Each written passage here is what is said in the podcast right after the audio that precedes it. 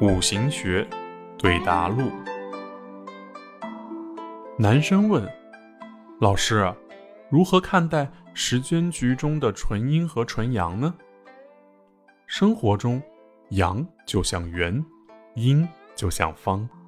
阳者说话想问题呀，崇高远大、乐观、盲目、抽象、夸张，总是以高求大。阴者说话想问题呢，具体、细节、能力、消极、隐约、刻薄，总以低求小。阳动而行，得身，可以说国说天下。阴静而藏，理具，可以说人，可以说家。因此，阴多之人多说病忧，阳多之人好谈喜怒。